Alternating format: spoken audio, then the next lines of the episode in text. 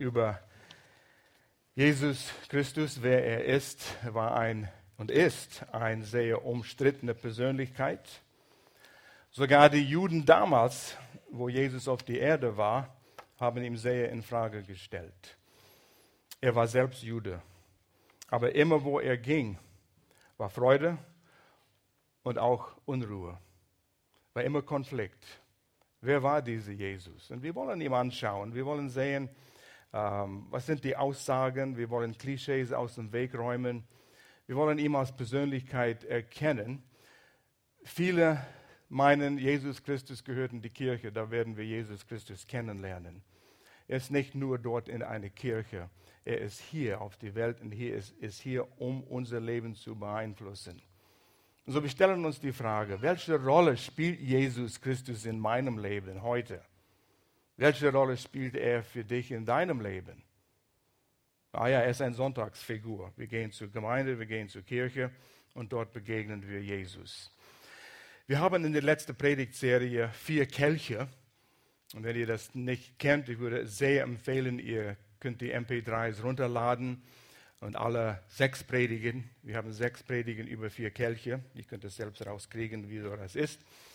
Ähm, und es geht um vier Verheißungen, die Gott uns gegeben hat, um unser Leben Erfüllung zu geben, mehr, das mehr zu geben, was wir immer gesucht haben. Wir suchen immer das, es muss mehr geben. Und Gott sagt, ich will euch mehr geben. Und durch diese vier Verheißungen, die sind in vier Kelchen dargestellt, können wir Gott kennenlernen, Freiheit finden, Freiheit von den Sünden, die uns so belasten, Freiheit von der Gefangenschaft der Sünde, unsere Bestimmung entdecken. Warum bist du hier auf dieser Erde? Warum hat Gott dich geschaffen? Es muss einen Sinn geben, es muss irgendwie zusammenpassen. Und wenn ich hier meine Bestimmung gefunden habe, wie kann ich einen Unterschied machen? Und das ist das, was Menschen wirklich wollen. Und das ist, was Pastor Will vorher gesagt hat. Menschen fragen sich, wie, können ihr, wie könnt ihr 170 Mitarbeiter auf die Beine bringen, ohne die zu bezahlen? Und es hat sich festgestellt, Menschen wollen etwas Sinnvolles machen, was einen Unterschied macht. Und das suchen die Menschen. Und Gott sagt, ich will euch einsetzen. Ich will durch euch wirken, etwas Wertvolles auf dieser Erde zu tun. Und so sind es vier Verheißungen, die Gott uns gegeben hat. Und alle vier Verheißungen haben mit der Person Jesus Christus zu tun. Die Verheißungen werden nicht in Verwirklichung kommen ohne eine enge Beziehung mit Jesus Christus. Und deshalb wollen wir die Persönlichkeit von Jesus Christus äh, anschauen. Oh, wo ist mein Dings, mein Spielzeug hier? Kannst du mir den ersten, wenn du das nicht schaffst, dann schaffe ich es hier. Entschuldigung. Da ist es. Der Jesus, den ich nicht kannte. Und was für einen Unterschied macht Jesus in meinem Leben, in meinen Beziehungen? Das ist das erste Teil, was wir sehen wollen. Jesus ist sehr daran interessiert, dass unsere Beziehungen erfüllend sind. Und die erste Beziehung ist, dass wir anschauen wollen, hier ist die Ehe. Und weil es der erste Sonntag im Monat ist, wollen wir immer von Ehe und Familie einiges äh, anschauen. Und deshalb, was hat Jesus Christus mit meiner Beziehung zu tun? Die Ehe ist eine der wichtigsten nicht die wichtigste irdische Beziehung, die wir haben, das unsere Zukunft beeinflusst. Ähm, der Apostel Paulus schrieb den Epheserbrief, genau dies zu beschreiben. Die ersten drei Kapitel erzählte Paulus die Rolle, die Jesus jetzt spielt. Haupt der Gemeinde, was immer das bedeutet. Jeder Mensch, der sich sein Vertrauen an Jesus setzt, gehört zu der Gemeinde Jesus, die, die Ausgerufene, die gehören alle zu Jesus. Es ist, als würde jeder Mensch in diesem Saal hier einen nicht nur USB-Verbindung zu Jesus haben, das ist mit Kabel, jetzt geht es mit Wireless, Wi-Fi. Wir sind alle an Jesus gebunden. Und durch die Gemeinde will Gott alles tun auf dieser Erde, was er äh, tun will. Und so durch diese Verbindung sind wir miteinander auch verbunden. Es ist die ersten drei Kapitel sind Theorie, Praxis, kommt in die letzten drei Kapitel in Epheserbrief. aufgrund der Tatsache, dass wir alle an Jesus geschlossen sind, kommen wir in verschiedene Beziehungen und können erfüllte Beziehungen haben. Und du liest in den letzten drei Kapiteln von Epheserbrief über Ehe, Kindererziehung und Arbeitsverhältnisse und allgemein Beziehungen mit, miteinander. Und so, es gibt ein altes Bild. Es ist von einem Dreieck, der ewige Dreieck in der Ehe. Nicht, dass du denkst. Am obersten Ecke haben wir Jesus Christus. Er ist der Haupt unserer Beziehung. Und dann haben wir er und sie an den anderen ähm, Ecken. Und du siehst, wie die Entfernung zwischen Mann und Frau. In der Ehe lernen wir zusammen zu wachsen. Wenn ich mich als Mann konzentriere, in der Nähe Jesu Christi zu kommen und Gloria, meine Frau, auch versucht näher an Jesus zu kommen, was geschieht? Dann sieht er die nächste Linie, die, die obere Linie hier. So wie wir näher an Jesus kommen, sind wir automatisch einander näher. Duh. Das ist keine große Offenbarung. Aber so ist es. Man sucht krampfhaft seine Ehe zu verbessern, aber vergisst, es war Gottes Idee, die Ehe. Und so wie wir dieser umstrittene Figur Jesus näher kommen, wird unsere Beziehung zueinander auch besser und wird gestärkt. Und so, ich möchte, dass Gloria einiges jetzt sagt über das, was wir vorbereitet haben, über Ehe, Ehebeziehung. Oh, diese Mikrofonen. Ich liebe die ohne Knöpfe. Es sollte an sein, John. No, nie hier.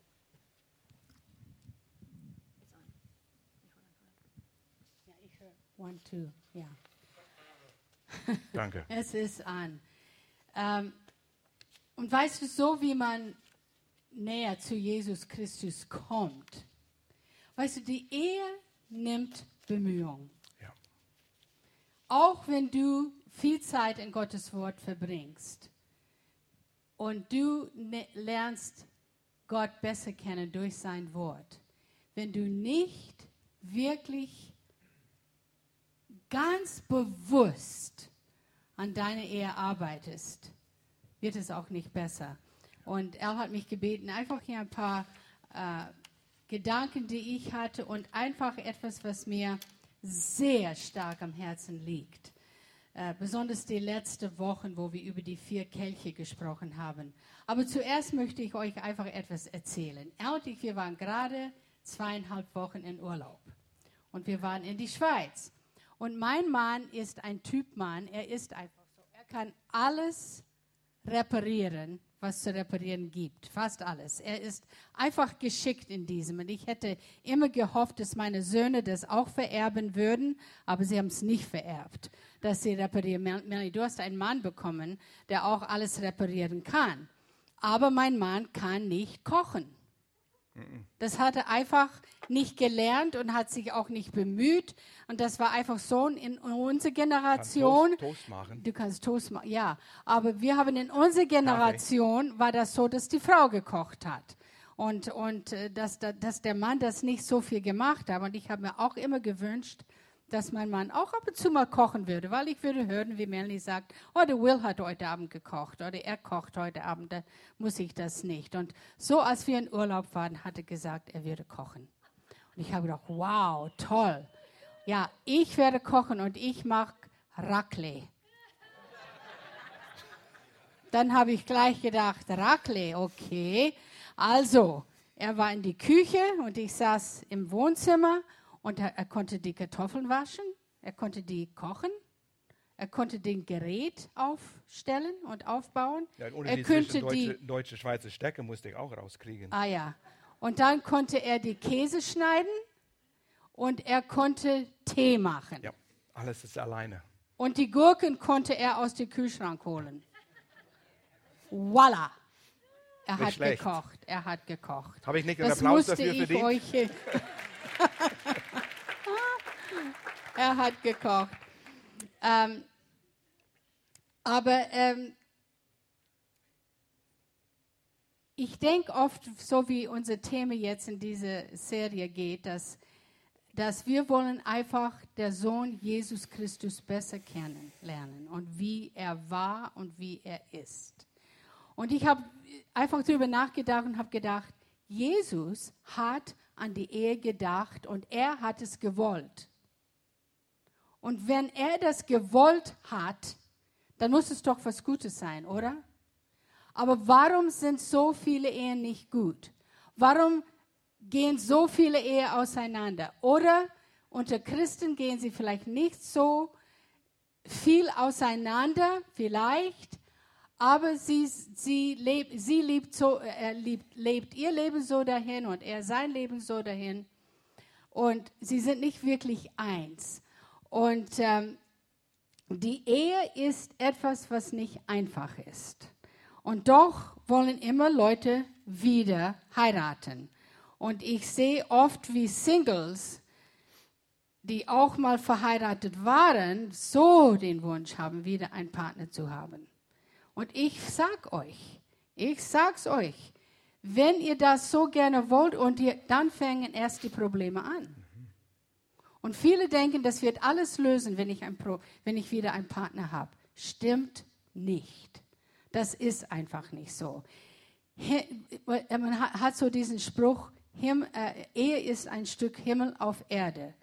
Ich will euch sagen, das stimmt nicht. Erst wenn ihr so lange verheiratet seid wie wir, Warum guckt ihr mich an? fast, wir sind 47 Jahre, 46 Jahre verheiratet und ihr habt wirklich dran gearbeitet und ich meine aktiv, wirklich dran gearbeitet, dann kann die Ehe ein Stück Himmel auf Erden sein. Aber wenn ihr das nicht tut und ihr lasst es einfach so schleifen, und besonders wenn ihr so lange verheiratet seid wie wir, dann meint ihr, ihr kennt jedes Kleinigkeit über den Person schon.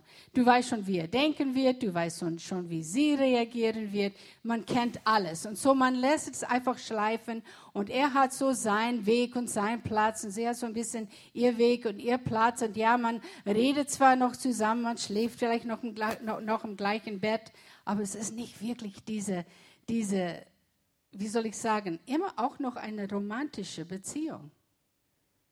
Und daran müssen wir arbeiten. Wenn wir das nicht tun, dann ist die Ehe nicht so schön. Und ich habe hier ein, ein etwas gelesen, was ich euch lesen wollte. Ich fand es eigentlich auch noch ganz gut. Und ich habe die Lilly gefragt, ob sie es übersetzen würde. Und sie hat es gut gemacht. So, ich lese es. Und es ist ziemlich, es fängt ziemlich krass an. Aber ihr werdet sehen, dass es eigentlich zum Teil schon stimmt. Also, ich werde es versuchen, in mein bestes Deutsch zu lesen. Ehe ist hässlich. Krass, gell? Als ich das was denken die, was, was für Christen schreiben sowas? Das darf man nicht mal sagen. Aber ich lese es jetzt einfach mal. Ehe ist hässlich. Du siehst die schlimmsten Seiten von der Person. Du siehst, wenn sie wütend, traurig und stur sind, wenn sie so unbeliebenswürdig sind, dass sie dich zum Schreien bringen, aber du siehst sie auch, wenn sie vor lauter Lachen weinen müssen, Tränen überströmt und merkwürdige Grunz, äh, Grunzgeräusche von sich gebend. Du siehst sie um drei Uhr morgens, wenn alle Welt schläft, außer ihr zwei und ihr auf dem Küchenboden zusammen esst. Du siehst Seiten von ihnen, die niemand anders sieht. Und diese Seiten sind nicht immer schön. Es ist das Grunzen während dem Lachen.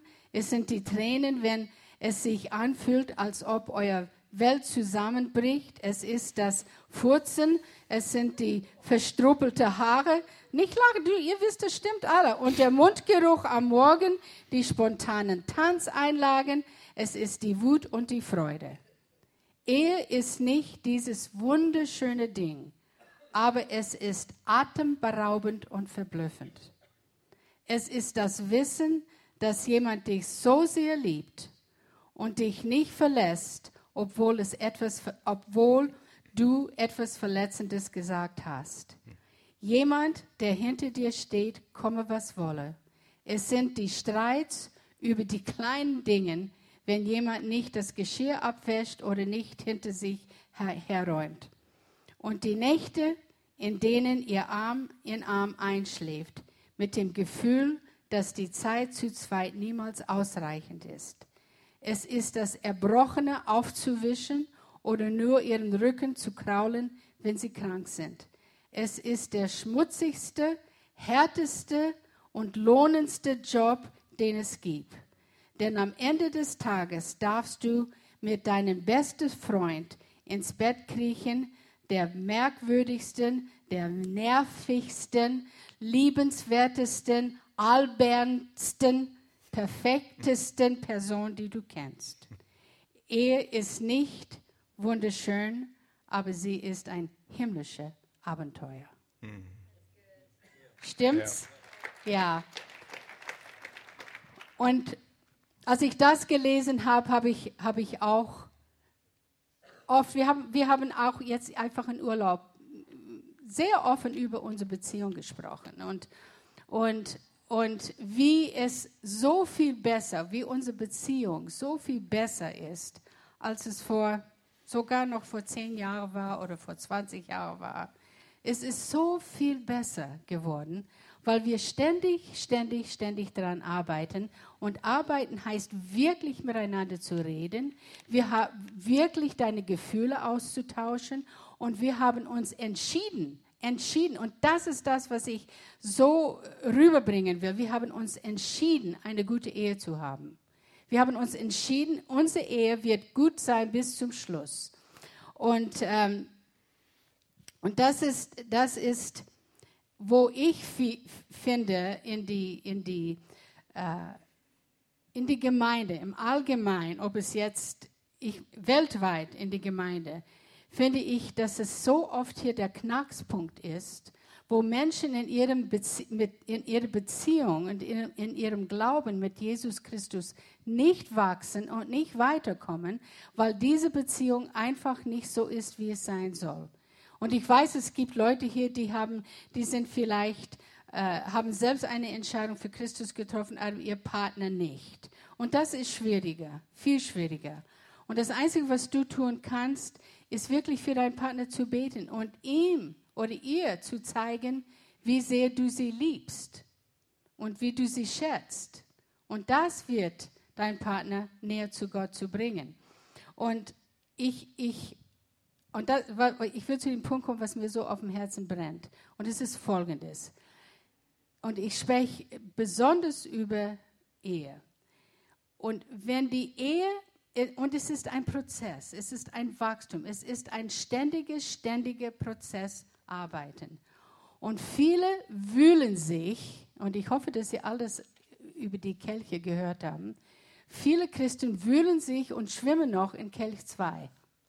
Rum und rum und rum und rum. Für, für, für ihr ganzes Leben. Kelch und zwei. Kelch 2 ist. Man versucht frei zu werden von den alten Gewohnheiten, an, von seinen Problemen.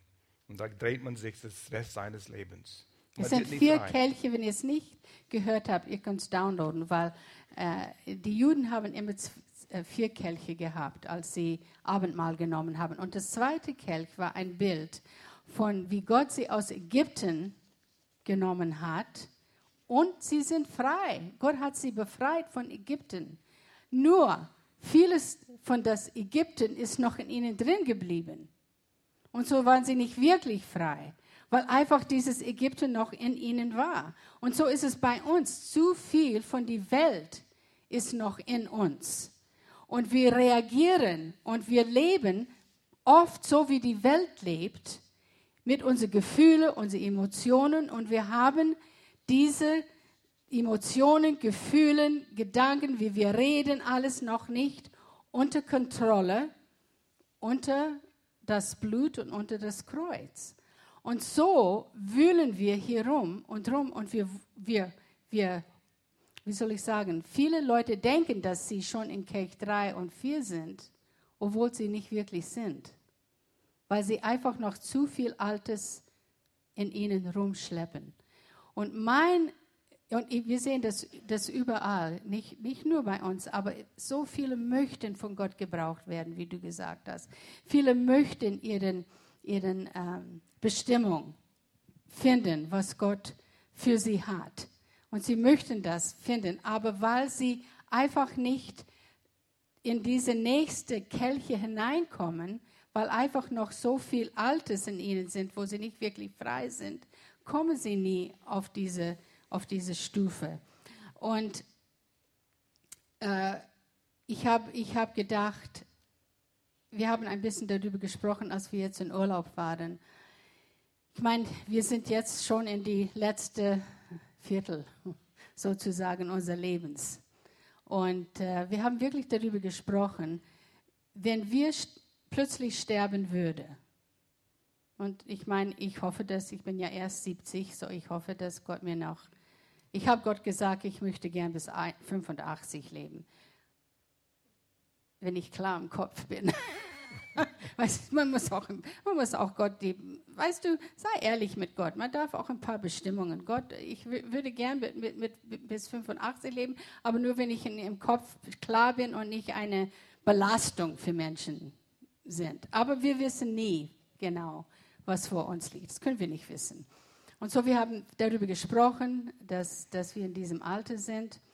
Und wir, wir, wir saßen da am Frühstückstisch und äh, da, wo wir waren, war, ist das nur lauter, wie soll ich sagen, der Frühstückstisch im Essraum ist nur Glas und ist ein bisschen ausgesteckt von das restliche Zimmer. So du sitzt da und es ist, als ob du direkt in den Bergen bist. Es ist herrlich. Und du sitzt da und wir haben darüber gesprochen, wenn ich sterben würde. Und ich habe zuerst meinen Mann gefragt, wenn du sterben würdest jetzt in deinem Alter, würdest du zufrieden sein und würdest du glauben, dass du die Bestimmung, die Gott für dein Leben gehabt hat, und dass du es erfüllt hast? Natürlich, das, das bringt einem ein bisschen ruhig. Und, äh, und ich habe schon viel darüber nachgedacht. Gott, habe ich wirklich meine Bestimmung erfüllt, was du für mich hast. Weil ich mache nicht mehr so viel, wie ich früher gemacht habe. Und Gott, hast du noch mehr für mich. Aber Gott, ich werde langsam auch müde. Ich will nicht all das tun, was ich vorher gemacht habe. Aber erfülle ich deine Bestimmung für mich, auch heute noch. Und dann hat er zu mir gesagt, doch, ich glaube wirklich, dass ich diese, ich, ich, ich habe diesen Frieden, diesen Ruhe, ich bin in, diese, in diesem Zeit, wo ich wirklich sagen kann, wenn ich sterben würde und müsste vor Gott stehen, ich habe meine Bestimmung erreicht. Und ich habe genau das Gleiche gesagt, ja, es ist so. Ich die, ich bin noch nicht fertig. Gott ist noch nicht fertig mit mir. Aber die Bestimmung, die Gott für uns gedacht hat oder für mich gedacht hat, habe ich erreicht. Und ich könnte mit gutes Gewissen heute sterben.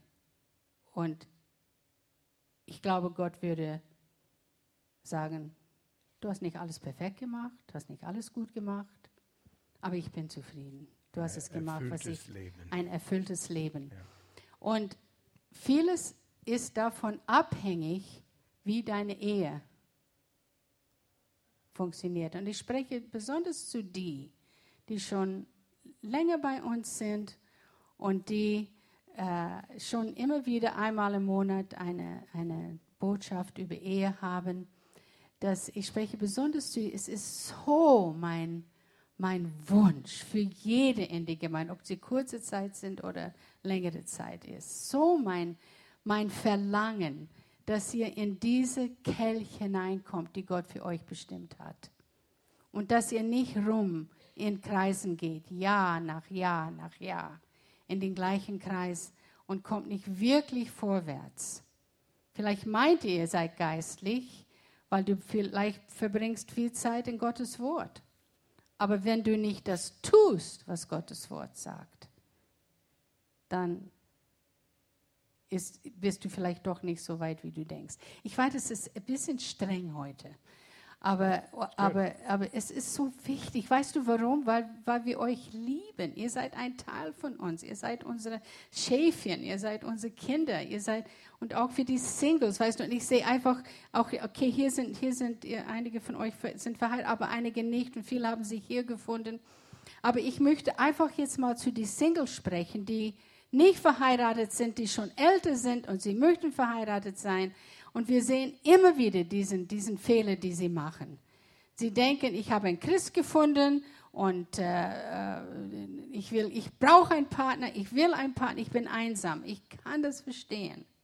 Aber wenn du den falschen Partner heiratest, dann bist du echt äh, einsam. Dann bist du echt einsam. Dann sitzt du in einem Raum und er in den anderen Raum und ihr seid vielleicht im gleichen Haus, aber nicht dieses, dieses Erfüllung. Und das ist das, was ich euch so nahe bringen wollte. Was ist die Zeit? Das, das so nahe bringen. Und er wollte, dass ich das einfach heute mal aus meinem Herzen, weil er predigt ja nächste Woche, da bin ich ja nicht hier auf die Bühne. Und dass ich einfach dieses, dieses Verlangen für euch, dass ihr von, ihr habt schon, ihr seid schon in den ersten Kelch, das ist da, wo ihr Jesus aufgenommen habt. Zweite Kelch, seid ihr auch, wo Jesus euch befreit hat von der Sünde, hat euch rausgenommen. Und jetzt ist das dritte Kelch, wo ihr wirklich frei seid. Und das, das Kernwort, wenn ich denke an unsere Beziehung und wenn ich denke, äh, wie unsere Ehe gelaufen ist, es kam immer zu dem Punkt, wo ich musste gehorsam sein. Wenn Jesus sagt, ich soll nicht ungeduldig sein. Und wenn er sagt, ich soll nicht zornig werden, dann muss ich mich entscheiden, gehorsam zu sein. Und dann kommt der Segen. Weil es ist so oft, dass Menschen uns fragen oder sagen, Mensch, ihr seid so gesegnet. Und es ist Gottes Wille und Plan, jede zu segnen. Das ist seine Wille. Aber nicht alle werden gesegnet. Und viele kommen dann zu uns und sagen, ich weiß nicht, ich habe einfach, ich, hab, ich versuche das und das und das, aber ich habe nicht das Gefühl, dass Gott mich segnet. Und da muss man sich in sich selbst hinein wirklich tief schauen und fragen, bin ich wirklich, wirklich gehorsam in diese, wo Gott einfach sein Wort uns gibt. Und, und, und wir nehmen diese Bibelverse aus seinem Wort und wir sagen, das mache ich, auch wenn ich keinen Bock habe. Ja, nach so vielen Jahren Ehe, wir nerven einander manchmal. Oder es sind Dinge. Du mich. Die, es sind Dinge, wir haben gerade darüber gesprochen, ähm, wir, weil wir sprechen über diese Dinge. Und wir haben darüber gesprochen, wie Kleinigkeiten uns nerven können. Kleinigkeiten zum Beispiel. Wir haben so darüber gelacht wir essen jeden Morgen einen halben Grapefruit. Einen halben Grapefruit. Er nimmt die Hälfte, ich esse die andere Hälfte. Sehr und du weißt, wenn man länger verheiratet ist, jeder hat seinen Weg, wie er das macht, wie er es schneidet, wie es isst. Und ich habe es gern geschnitten, also wir schneiden es beide, damit man das, wir haben so einen extra Grapefruit-Löffel, das haben Mel und Will uns geschenkt, damit du das, das ist, hat so Zacken und du kannst es einfach so, ja. Und die Grapefruits, die wir haben, die sind wirklich saftig und gut. Wir gehen extra dahin, wo sie gut sind, weil wir essen gern einen halben Grapefruit. Und so, ich meine, es ist blöd. Es, es ist so, dass wenn wir zum Schluss kommen, ist immer noch viel Saft in die Schale, in den Grapefruit. Und ich nehme meinen Löffel und ich, ich, ich halte mein Grapefruit hier, damit ich nicht überall tropfe, weil ich tropfe immer. Und ich halte es hier hin und dann nehme ich meinen Löffel und ich nehme die Saft und löffel es aus. Hier. So. Und mein Mann, er nimmt den Grapefruit und er wirkt es. Er wirkt es. Er nimmt es so und, und, und quetscht es zusammen und lässt all das Tropfen in die Löffel. Und, dann, und das machte fast, bis er alle Tropfen hat, das dauert mindestens fünf Minuten, nee, nee, bis er das alles hat. Und, und Und ich habe ich hab gedacht, ich habe so lachen müssen, weil ich habe gedacht, ich könnte mich das jetzt nerven lassen. Ich meine, das ist vielleicht ein blödes Beispiel. Aber es sind meistens die Kleinigkeiten, die uns nerven, oder? Einfach diese Kleinigkeiten, Angewohnheiten, die er hat, die, die mich nerven. Angewohn, Angewohnheiten, die ich habe, die ihm nerven und ich weiß, dass sie ihm nerven. Ich weiß das schon. Aber ich habe mich entschieden, und es ist ein Prozess gewesen, als wir jünger verheiratet waren, hat viele von diesen Sachen mich genervt. Aber ich habe mich entschieden, dass sie mich nicht nerven. Es ist eine Entscheidung. Es ist eine Entscheidung, dass ich in Kelch 3 und 4 leben will. Und das heißt, dass ich dann Gottes Wort tue, was es sagt, auch wenn ich mein eigenes Schweinehund und mein eigener Stolz schlucken muss, aber ich tue es, weil ich weiß, es wird mir weiterbringen. Und ich weiß, ich bin glücklicher und er ist glücklicher in unserer Beziehung. Und ich weiß nicht, wie es bei euch ist, aber wir lachen noch so viel in unserer Beziehung. Gerade über Dinge, weil ich, wir wissen, weißt du, wir sind jetzt in dem Alter, wo wir einfach nicht wissen, wie lange wir noch einander haben. Ich hoffe, dass wir uns noch lange haben. Aber wir wissen das nicht. Und wenn man jünger ist, denkt man nicht an solche Sachen. Aber ihr müsst jetzt daran arbeiten, damit, wenn ihr in dem Alter sind wie wir, könnt ihr wirklich die Ehe genießen und es ist ein Stück Himmel auf Erden. Und ich habe zu meinem Mann gesagt, Mensch, das war, wir waren zweieinhalb Wochen in Urlaub. Und wir haben nicht einmal gestritten. Nicht einmal. Und ich habe gesagt, das, das wäre früher nicht so gewesen. Ich weiß, ihr junge Leute, es ist schwieriger mit Kindern. Es ist. Ihr habt einfach viel mehr Auseinandersetzungen, als wenn ihr dann keine Kinder mehr zu Hause habt. Stimmt's, Leis? Stimmt's, Barlingers? Äh, äh, Sebals? Es ist leichter und einfacher, nicht diesen Stress zu haben, die, wenn man Kinder hat. Aber wenn man nicht an die Ehe arbeitet, wenn man Kinder hat und lernt, wie besser miteinander auszukommen, einander zu verstehen, einander zuzuhören, dann wird es auch nicht besser sein, wenn man später verheiratet ist und keine Kinder zu Hause hat. Dann ist man wie Fremden dort.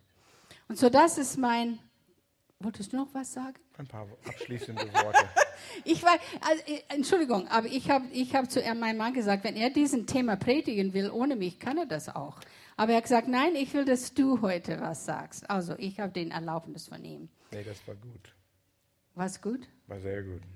Habe ich zu streng gesprochen? Nein. Ist okay?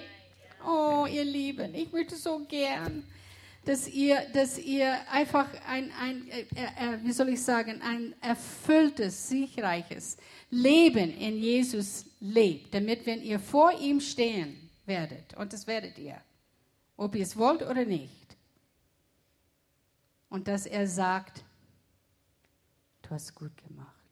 Nicht perfekt, nicht perfekt. Wir haben ab und zu noch mal einen Streit. Aber nicht mehr so wie früher, weil wir einfach gewachsen sind und haben uns entschieden, wir wollen nicht streiten. Wir wollen nicht streiten. Und ich habe gelernt, einfach in viele Dinge meinen Mund zu halten.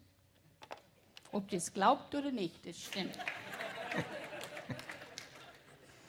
Einfach Dinge, die mich nerven oder ich, ich denke anders als er. Ich denke, ich könnte jetzt was sagen. Eigentlich sollte er das hören, eigentlich, was ich zu sagen habe aber ich entscheide mich es nicht zu sagen. Und äh, Gott ist so gut. Er hat so viel Geduld mit uns. Und wir werden fallen. Und wir stehen wieder auf und wir versuchen es wieder. Und er hat wieder Geduld. Und äh, so müssen wir lernen, auch miteinander zu, Geduld zu haben. Und Jesus ist eine, das ist, ist eine von seinen Charaktereigenschaften, dass er Geduld hat. Und das sind die Sachen, diese Eigenschaften, die wir auch in unser Leben anwenden sollten. Abschließend die Gedanke. Ich weiß, vor ein paar Monaten oder ein halbes Jahr ging es durch meinen Kopf, irgendwo habe ich was gehört und dachte darüber nach. Wenn ich wusste, ich habe Gloria nur noch zehn Tage, dann stirbt sie und geht zum Herrn. Und ich wusste, diese zehn Tage habe ich noch. Wie würde ich Gloria behandeln? Wie würde ich diese nächsten zehn Tage planen? Überleg's mal. Wir wissen nicht, wie lange wir haben. Aber wenn du wusstest, nur noch zehn Tage, was würdest du tun? Wie würdest du anders leben? Wie würdest du deinen Partner anders behandeln? In diesem, Kapi in diesem Buch, Epheserbrief, Kapitel 5, Vers 18, da heißt es, werdet voll Geistes, werdet voll der Geist Gottes. Werdet voll mit Jesus Christus, der, un, der unbestrittene Person. Lass ihm regieren in deinem Leben, in allem.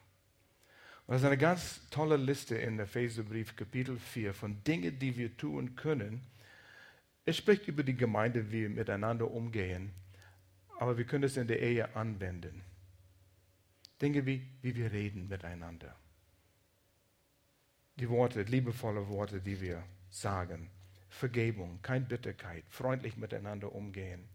Und vielleicht das Wichtigste, bedingungslose Liebe.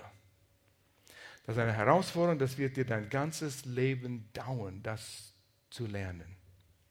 Weil wir stellen immer Bedingungen. Wenn sie es so macht, dann werde ich es so machen. Aber ich warte, bis sie das so tut. Und ich habe keinen Bock, weil sie das getan hat. Und ich weiß, wie das mich getroffen hat. Ja, wir werden verärgert miteinander, Dinge geschehen wie mit dem Grapefruit oder was immer das ist, das Blöde ist, weißt du.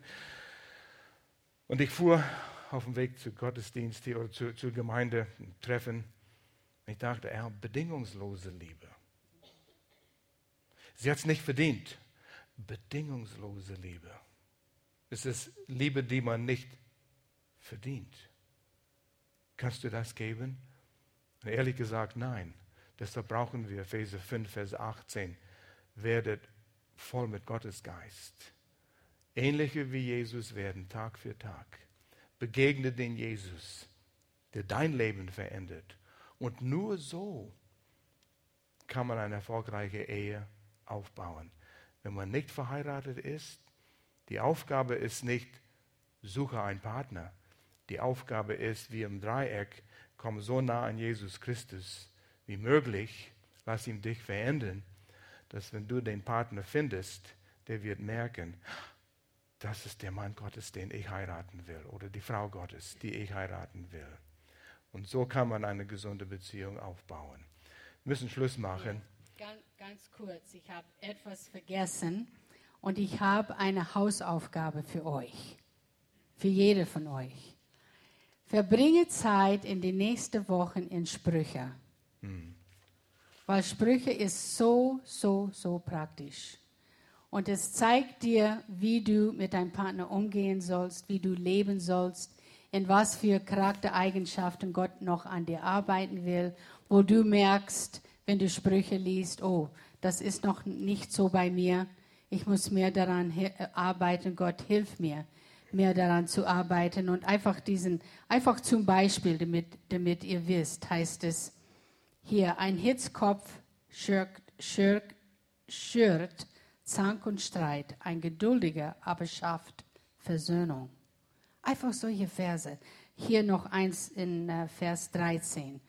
Ähm, ein fröhlichen Menschen erkennt man an seinem strahlenden Gesicht aber einen Verbitterten fehlt jede Lebensfreude. Ja. Was sehen Menschen an dir, wenn sie dich sehen? Sehen sie eine Freude, eine Ausstrahlung, das von innen kommt, die von Jesus Christus kommt? Oder sehen sie, dass du einfach oft traurig bist und verbittert und bist, bist äh, in, in Depression und, und bist unglücklich? Das ist nicht Gottes Wille für uns. Und so ich gebe euch, gebe euch das als Hausaufgabe, wenn wir Paare nehmen in Beratungen die letzten Jahre, so haben wir immer Hausaufgabe gegeben, dass sie in Sprüche lesen. Also sei nicht überrascht, wenn ich frage, wenn ich auf euch zukomme, hast du schon wieder, hast du in Sprüche gelesen? wir sind hier die Lehrer, gell? Wir mhm. dürfen das machen, oder? Mhm, genau. Okay.